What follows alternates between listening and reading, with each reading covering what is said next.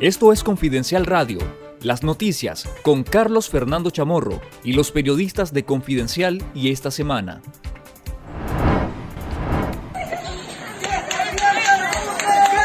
La Policía Nacional, bajo la orden de la dictadura, prohibió este lunes el tradicional recorrido de los Irineos en el municipio de Nindirí, en Masaya, una tradición católica que se celebra todos los años en la Semana Santa. Tras la orden de no dejarlo salir en la procesión, los policías empezaron a perseguir a los promesantes, en su mayoría jóvenes.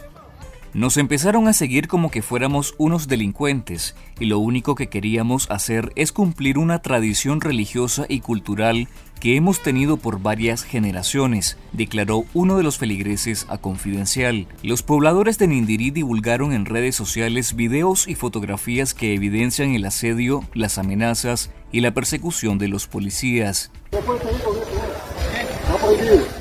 Solo le digo nada más. Solo digo nada más. La Iglesia Católica dio por iniciada las celebraciones de la Semana Santa sin procesiones en las calles, tras la prohibición del régimen que ordenó a la policía limitar las celebraciones religiosas a lo interno de los templos. El régimen de Daniel Ortega y Rosario Murillo expulsó la noche de lunes al sacerdote panameño Donancio Alarcón, quien fue abandonado por la Policía Nacional descalzo en la frontera El Espino con Honduras. La expulsión de Alarcón fue informada este martes por el medio católico de la Arquidiócesis de Panamá, Panorama Católico, que en su cuenta de Twitter destacó que lo dejaron descalzo en la frontera con Honduras. El religioso, que estaba a cargo de la parroquia María Auxiliadora de la diócesis de Estelí, Participó horas antes de su expulsión en la misa crismal en la Catedral de Nuestra Señora del Rosario de Estelí, que fue presidida por el cardenal Leopoldo Brenes. Según Panorama Católico, el sacerdote de 49 años, quien realizaba su misión pastoral en San José de Cusmapa, en Madrid, se encuentra en San Marcos Colón, municipio de Honduras, fronterizo con Nicaragua.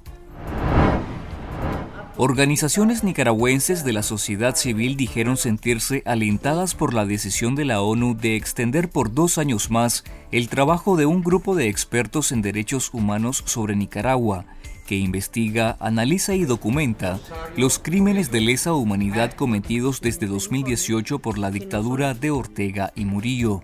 Los activistas y defensores de derechos humanos valoran que la decisión de Naciones Unidas vigoriza a la sociedad civil nicaragüense perseguida y es una señal de esperanza para las víctimas. El Producto Interno Bruto del país creció 3.8% en 2022, según el informe anual presentado por el Banco Central de Nicaragua.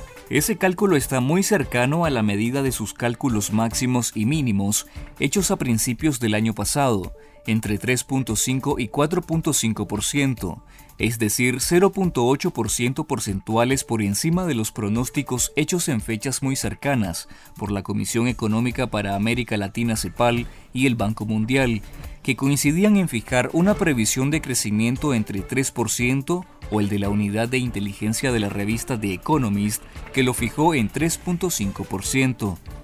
Según el Banco Central, algunas de las actividades económicas que explican el crecimiento del Producto Interno Bruto del país en 2022 son las exportaciones y el consumo privado, pero además los impuestos y las remesas familiares, que coadyuvó a apuntalar el crecimiento del Producto Interno Bruto.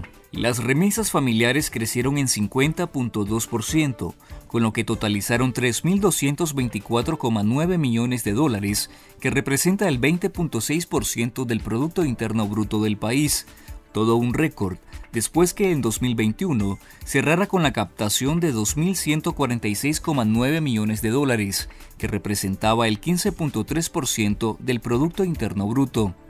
Lea el análisis completo en confidencial.digital. Más de 150 propiedades privadas han sido confiscadas ilegalmente en Nicaragua por el régimen de Daniel Ortega, entre las que 87 pertenecían a ONGs canceladas por la dictadura.